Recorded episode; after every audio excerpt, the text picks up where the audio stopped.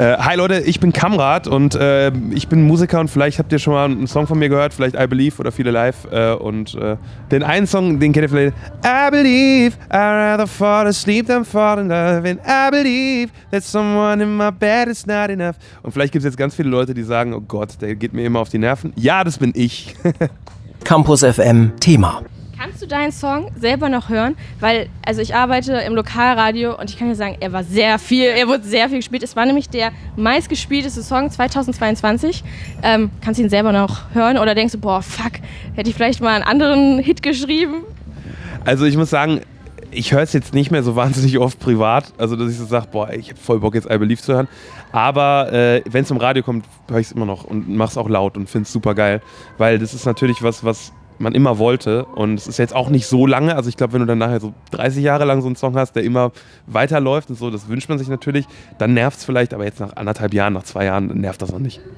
Aber hast du Angst, dass du in Zukunft auf diesen einen großen Hit reduziert wirst? Weil Lena zum Beispiel wird ja auch immer noch auf Satellite so ein bisschen irgendwie reduziert und ist ja auch schon, ich weiß nicht, 10, 15 Jahre her, ne?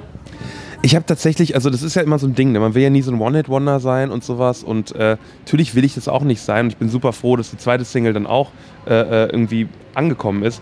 Aber ich habe auch gesagt, bevor die zweite Single rauskam zu meinem Team, die alle so ein bisschen nervös waren, wo ich gesagt habe, ey Leute, besser One-Hit-Wonder als No-Hit-Wonder. Also es ist ja, ist ja wirklich so, ich, es ist besser, wenn Leute überhaupt einen Song von dir kennen, als wenn sie gar nichts von dir kennen. Dementsprechend äh, finde ich es nicht schlimm, aber im besten Fall äh, äh, werden Leute das nicht nur darauf reduzieren, sondern äh, vielleicht noch ein paar mehr Songs kennen. Ich glaube, bis es bei dir auch so losgegangen ist, hat es ja auch so ein bisschen gedauert, sage ich mal vorsichtig. Und dann kam ja der große Hit und das ist ja durch TikTok entstanden. Ne? Gab, was war das denn für ein Video, dass du gemerkt hast, boah, jetzt geht's richtig ab?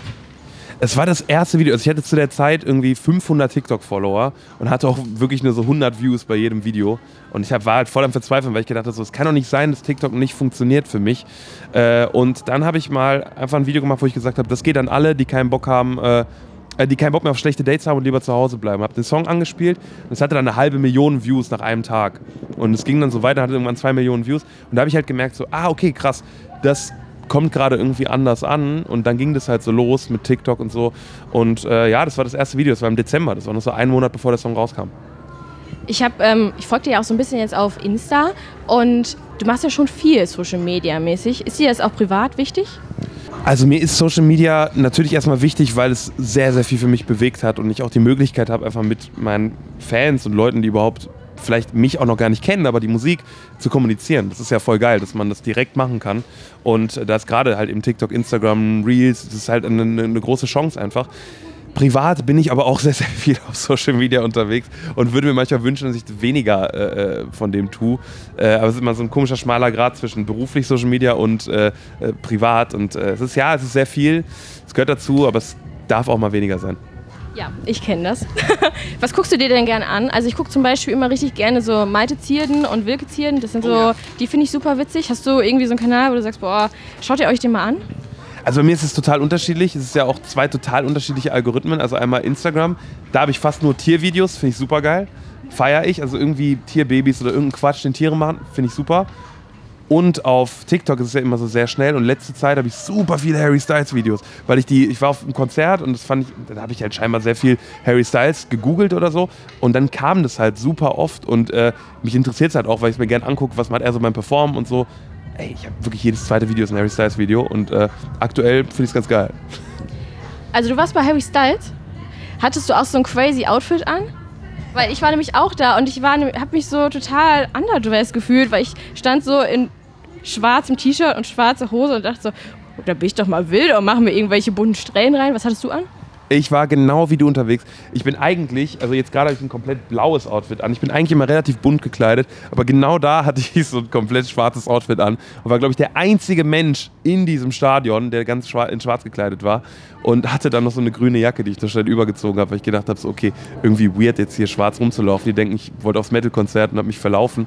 Äh, und äh, ja, das Ding war, ich habe die Tickets irgendwie einen Tag vorher bekommen und dann nicht so richtig realisiert und finde es aber voll geil, dass Leute da einfach machen, worauf sie Bock haben. Und wenn die Bock haben, komplett pink zu, rumzulaufen, machen sie das. Aber auch wenn du komplett in schwarz gekleidet bist, guckt dich keiner komisch an. Aber interessierst du dich denn für Mode? Weil ich finde, du bist immer sehr modisch gekleidet. Zum Beispiel, du hast voll oft so diese Lederhemden an oder so Fake-Lederhemden sind das, glaube ich. Und auch immer so total passend. Also ich bin so, ich ziehe das so raus, weißt du? Ich bin so Typ rausziehen. Weißt du, was oben liegt, ziehe ich an. Ja, das sieht man auch. Aber weiß ich nicht, interessierst du dich denn generell für Mode oder weiß nicht, ist das dein Algorithmus, was, äh, der dich so ein bisschen inspiriert? Es kommt immer drauf an, so für Mode interessieren. Ich weiß jetzt nicht, was die neue Kollektion von was weiß ich, welchem Designer ist.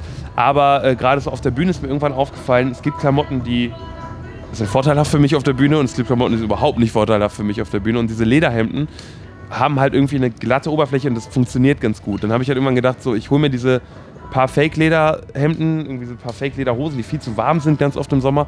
Und äh, dann kann man das immer ganz gut kombinieren so. Ähm, und dann hat man einmal so einen Flow gefunden. Ich finde, wenn man so seinen Stil so gefunden hat, ist das ganz easy eigentlich. Aber ich bin überhaupt nicht so interessiert, was jetzt die neuen Fashion Week-Sachen sind oder so. Da habe ich gar keine Ahnung von. Okay, krass, hätte ich gar nicht gedacht.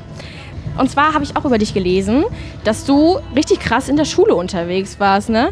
Abi 0,8. Bist du auch, weiß nicht, warst du der typische Streber, erste Reihe und warte, ich lese die Hausaufgaben vor, kein Problem? Also es war tatsächlich so, dass ich äh, vor den Klausuren mal viel gelernt habe und ich glaube, in der, Phase könnte man auch sagen, ich war so ein richtiger Streber, also so drei Tage vor der Klausur. Zwischendrin habe ich meistens überhaupt nichts gemacht, aber irgendwie hat sich das so ausgeglichen und dann ging das. Ich musste schon viel lernen, damit ich das alles auch irgendwie verstehe, aber habe mir dann irgendwann gedacht, boah, ganz ehrlich, gar keinen Bock, dass ich mich jedes Mal ähm, hasse, wenn eine Klausur zurückkommt und mir denke, ich hätte es noch besser machen können, dann lieber drei Tage vorher lernen. Und es war aber nicht so, dass ich jetzt der Typ war, der immer vorne saß und gesagt hat, äh, bitte, bitte Lehrer, nimm mich dran. Also so war es nicht, aber ich war schon ambitioniert irgendwann in der Schule. Warum auch immer, weil dieses Abitur wirklich, ich habe es nie wieder gebraucht in meinem Leben. Wir sind ja ein Uniradio. Hast du Lerntipps für uns? Ich glaube, das Wichtigste ist, es kommt eine ganz komische Aussage und alle, die es jetzt hören und denken, jetzt kommt ein wichtiger Lerntipp, werden sagen, warum erzählt er mir so einen Quatsch? Zu lernen, wie man selber am besten lernen kann. Also es ist ja so, dass alle Menschen unterschiedlich lernen. Der eine liest sich einfach was durch, weiß das, der andere muss es 38.000 Mal wiederholen. Und ich bin so ein Mensch, der muss äh, super oft laut vorsagen und dann kann ich das halt auswendig. Das war immer so zehnmal was laut vorsagen, dann habe ich es im Kopf. Und äh, ich glaube einfach für sich herausfinden, wann bleibt es mir im Kopf hängen und das dann halt einfach weitermachen. Und äh, ja, ich glaube, man, jeder ist halt einfach anders. Aber man kann auch sagen, Schule hat dir auch einfach Spaß gemacht, oder? Warst du denn auch jemand, der so, weiß nicht, so Bock hatte auf Klassensprecher oder irgendwie sowas? Überhaupt nicht. Das war ganz schlimm. Ich habe das, also tatsächlich war es auch so, dass die Lehrer mir auch irgendwann gesagt haben, so, ey, ganz ehrlich, es ist so schlimm, wir würden dir gern, also die Klausuren waren immer gut, aber ich habe mich auch teilweise echt, ich, ich war halt schon immer Lust gehabt, irgendeinen Witz zu machen und laut zu sein und so. Die haben immer gesagt, so, wir würden dir viel lieber eine schlechtere Note geben, aber die, ich habe halt gelernt und dann ging das irgendwie. Aber ich war nie so der Klassensprecher-Typ und sowas. Das war irgendwie, dafür war ich dann, also dafür äh, fand ich es dann gut, mein eigenes Ding zu machen und nicht so jetzt mich einzusetzen, dass wir mehr Erdbeermilch bekommen oder sowas.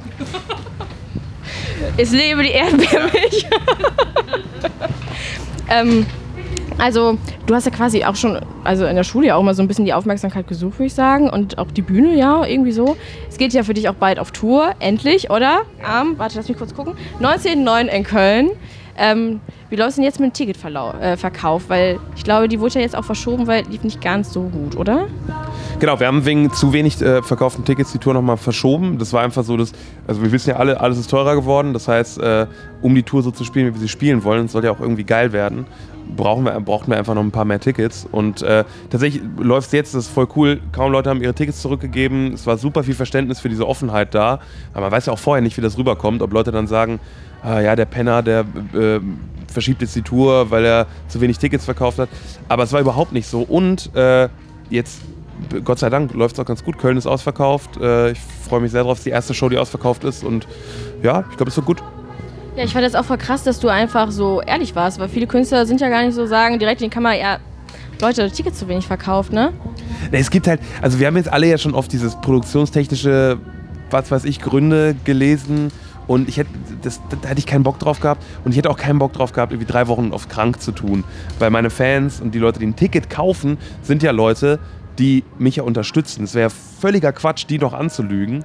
Und äh, gerade in so einer Zeit, das finde ich echt, das ist das einzig Gute wahrscheinlich, dass aus dieser ganzen Corona-Zeit für, für Musiker rausgegangen ist.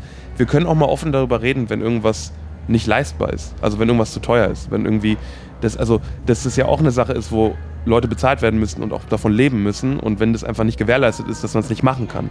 Das, finde ich, kann man seitdem viel offener ansprechen. Ja, finde ich auf jeden Fall richtig gut von dir. Ähm, was erwartet uns denn auf Tour? Spielt hier was krasses? Gibt es was Neues zu hören? Mach uns, mach uns ein bisschen heiß, Tim. Also es gibt natürlich die ganzen neuen Songs, die jetzt released sind. Es gibt aber auch, und das ist das Geile, auch Songs, die noch gar nicht draußen sind. Das sind jetzt drei Stück oder so. Aktuell, es werden noch mehr dazukommen. Das heißt, einfach Songs, die sonst nirgendwo zu hören gibt und äh, die richtig Bock machen. Auch Songs, die überhaupt nichts mit meinem aktuellen Style zu tun haben und einfach mal ganz weit rausgehen. Und das finde ich halt geil, weil äh, dann kann man so ein bisschen den Leuten schon mal zeigen, was, was so kommt in Zukunft. Und naja, wir werden halt Vollgas geben. Wir werden ein langes Set spielen, wir werden äh, äh alle möglichen Parts reinnehmen, von Akustikset bis äh, Vollgas-Party und äh, ja, uns richtig ins Zeug legen. Holst du deinen Papa eigentlich auf die Bühne? Weil ich habe auch gelesen, ähm, dass dein Papa auch ähm, gerne Musiker geworden ist, aber das irgendwie, ja, wie bei vielen halt eher so ein Hobby geblieben ist. Machst du das? Erfüllst du ihm eigentlich so einen kleinen Wunsch? Das wäre lustig, ich glaube aber, das wäre kein Wunsch für ihn, das wäre die Hölle. Äh, ja, wir haben, wir haben früher ganz oft auf der Bühne zusammen performt, der hat Bass gespielt bei mir in der ersten Band. Und da kam immer dieses Feedback, cool, aber warum ist der eine Typ viel älter als du? Und das ist jetzt mein Vater. Äh, und das Ding ist halt, der hat voll das Lampenfieber immer schon gehabt. Und ich glaube, der ist super froh, wenn er das unten äh, beobachten kann. Und der fühlt das auch total mit. Äh, es wäre aber ganz lustig, weil wir haben so eine polnische Version mal gemacht von I Believe. Wir spielen auch in Polen auf der Tour. Und wenn, da wäre es vielleicht ganz witzig, den mal für die polnische Version auf die Bühne zu holen. Aber packst du ihn denn vielleicht mal mit aufs Album? Zum Beispiel bei Casper gibt es einen Song, wo der Vater ähm, den Song quasi oder irgendwie so das Intro eingesprochen hat. Weiß nicht, hast du sowas mal vor mit dem? Also dadurch, dass ich englische Musik mache und mein Vater, ja, aber es wäre irgendwie komisch, wenn wir auf Polnisch so eine Ansage hätten auf dem Album, was sonst komplett auf Englisch ist. Und mein Vater kann kaum Englisch, das heißt, es wäre eventuell sehr lustig, wenn er es machen würde. Aber aktuell habe ich noch nicht drüber nachgedacht, ehrlich gesagt. Aber vielleicht wäre es irgendwann mal lustig, wenn er meine Gitarre einspielt oder so. Weil ich spiele auch die Gitarre von meinem Onkel, mit dem äh, mein Vater früher in einer Hochzeitsband gespielt, die spiele ich immer auf der Bühne. Also es ist irgendwie immer alles dabei. Also irgendwie ist schon eine Connection da. Aber Papa was einsingen lassen, mal gucken, vielleicht, vielleicht passiert das noch. Gut, ich bringe dich auf Ideen hier, ja. prima. Ja, vielen Dank für deine Zeit und ja, vielleicht sehen wir uns ja nochmal bei der 1 Live Krone. Dann spielen wir nochmal eine Runde Wahrheit oder Pflicht. Ja, geil, gerne. Vielen, vielen Dank euch. Campus FM klingt anders.